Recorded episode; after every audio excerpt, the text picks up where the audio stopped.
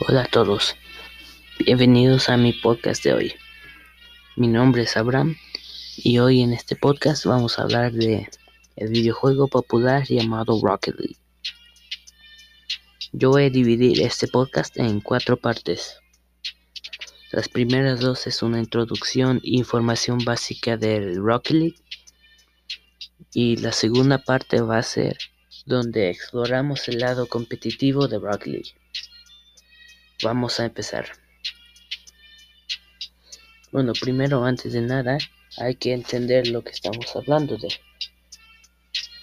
Bueno, Rocket League es como el soccer, pero es con carros. Cada juego dura 5 minutos donde los dos equipos tratan todo lo que pueden para echar un gol. Y el equipo con los más goles al final de los 5 minutos gana. Si los equipos empatan o nadie echa gol, el juego se va overtime, donde el primer equipo en echar gol gana. En Rocket League se puede jugar en casual, que es como por diversión, o en competitive, donde es competitivo y puedes subir en algo que se llama ranks, que vamos a hablar de. Bueno, en los ranks, si me equivoco, creo que hay nueve. Voy a nombrarlos de peores a mejores. Bueno, primero es bronze, silver, gold, platinum, diamond, champ, grand champ y supersonic legend. Bueno, en Rocket League todos los jugadores competitivos que están por nombre de jugadores de esports que vamos a hablar en ahorita es de jugadores competitivos que juegan por como dinero y premios. Todos estos jugadores normalmente son el rank de Supersonic Legend. Y todo esto se hace posible en un evento que se llama ROCS.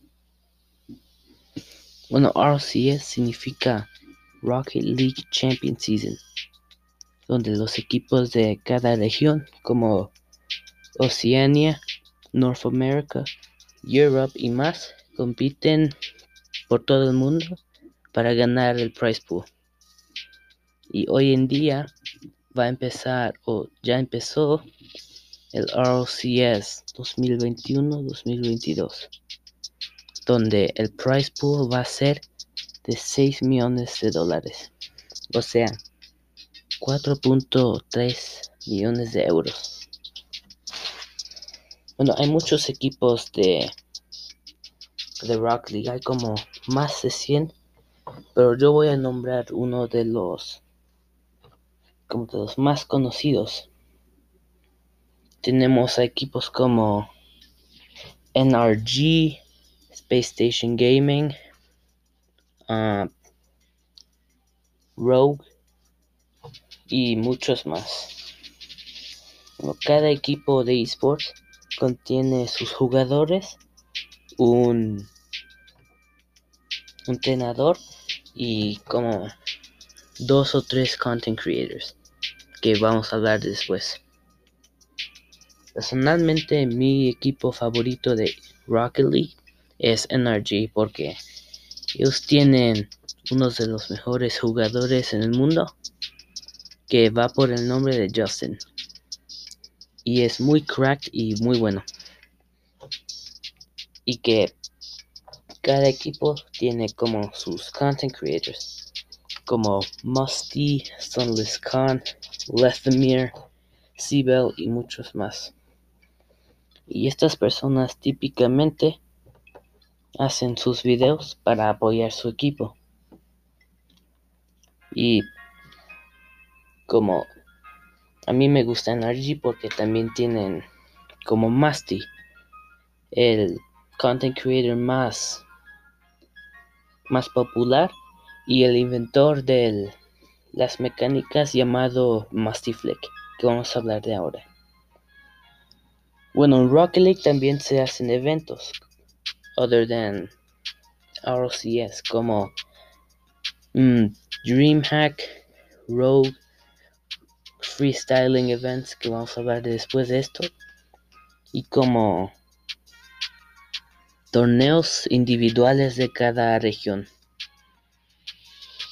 Y en los freestyling events se llevan uno de los como los nombres más grandes de Rock Lee, uno siendo como Pulse OSM, que es un miembro de el Pulse Freestyling Clan, Pulse Fire, Pulse Mesco, Thrill, Seal y muchos más.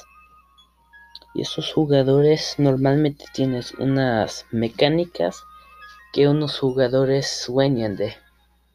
Estoy hablando como en el aire, hacen todas estas cosas. Y pues ellos se ganan mucha fama y se respeta porque muchos de estos freestylers están en keyboard and mouse. Normalmente keyboard and mouse está bien, pero bien difícil de hacer. Y eso es porque se respetan. Bueno, yo ya creo que he decidido todo y creo que ya hemos terminado nuestro podcast. Espero que a ustedes les haya gustado mi podcast, que lo compartan para que me puedan ayudar. Espero que les gustó y que sigan siendo épicos.